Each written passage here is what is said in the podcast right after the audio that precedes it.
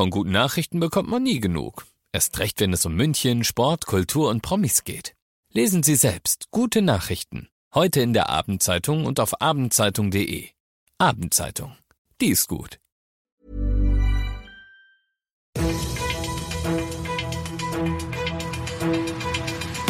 95 5 Charivari. Das München Briefing. Münchens erster Nachrichtenpodcast. Mit Christoph Kreis und diesen Themen. Sicherheitslücke in Münchens Alcatraz. Aus der JVA Stadelheim büxt ein Häftling aus. Und Münchens Sportvereinen steht das Wasser langsam aber sicher bis zum Hals.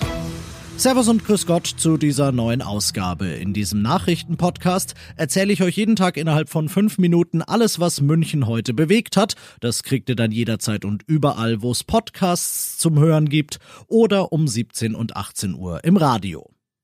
Der Porsche-Mörder auf freiem Fuß. Das war heute Mittag die Schlagzeile quer durch Münchner Medien von Bild bis Abendzeitung. Der Porsche-Mörder ist der 24-jährige David H., der letzten März einen anderen jungen Mann vor der Versöhnungskirche in Milbertshofen in dessen Porsche erschossen haben soll. Es ging um Schulden aus Drogengeschäften. Deshalb sitzt er in der JVA Stadelheim, Münchens bekanntestem Knast in U-Haft. Beziehungsweise heute hieß es korrekterweise für etwa zwei Stunden saß. Er hat sich offenbar in einem LKW versteckt, der Waren in die JVA geliefert hatte und dann mit David H. an Bord wieder rausfuhr. Der Fahrer des LKWs, der hat dann die Polizei verständigt. Wo David H. dann absprang, wie er ans Mira Einkaufszentrum im Hasenbergel kam, wo er zwei Stunden nach seiner Flucht wieder gefasst wurde, ob er angesichts der Tatsache, dass Warenlieferungen in die JVA normalerweise streng überwacht werden, vielleicht einen Helfer hatte, alles gute Fragen, die jetzt unter untersucht werden. Jedenfalls sitzt er wieder und kurioserweise kommt zu den Mordvorwürfen keine weitere Notiz in seiner Akte dazu. Ausbrüche von Häftlingen sind nämlich keine Straftat.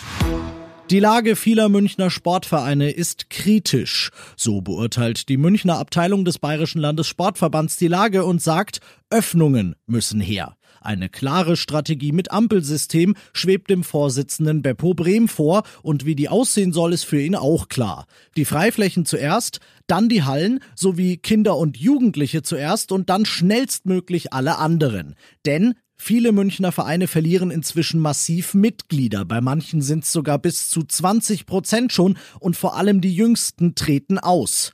Dazu kommt die schiefe Finanzlage, denn bei vielen Vereinen greifen die staatlichen November- und Dezemberhilfen nicht. Die Stadt München sei jetzt gefordert, sagt der Verband, mit den Vereinen ein Konzept auszuarbeiten.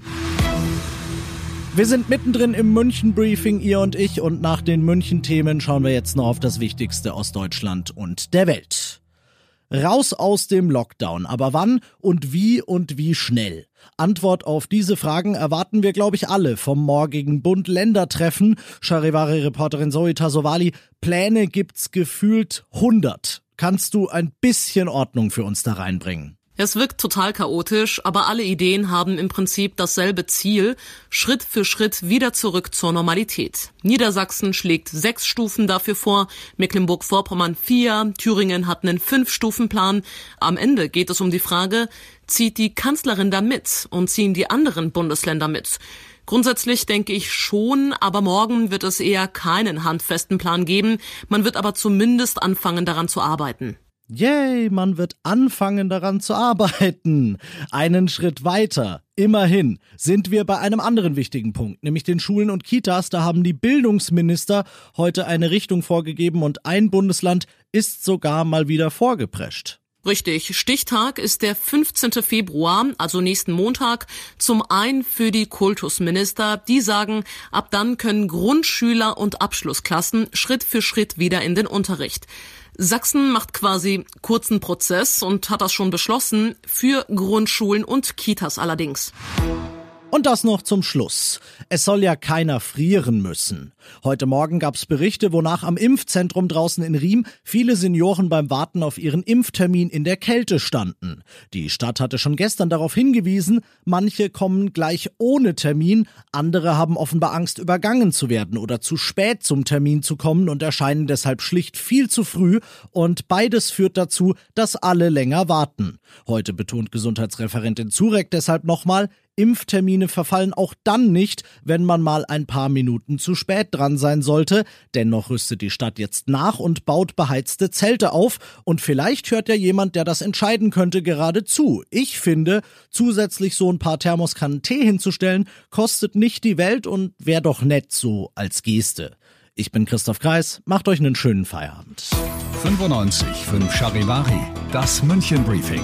Diesen Podcast jetzt abonnieren bei Spotify, iTunes, Alexa und charivari.de. Für das tägliche München Update zum Feierabend. Ohne Stress, jeden Tag auf euer Handy.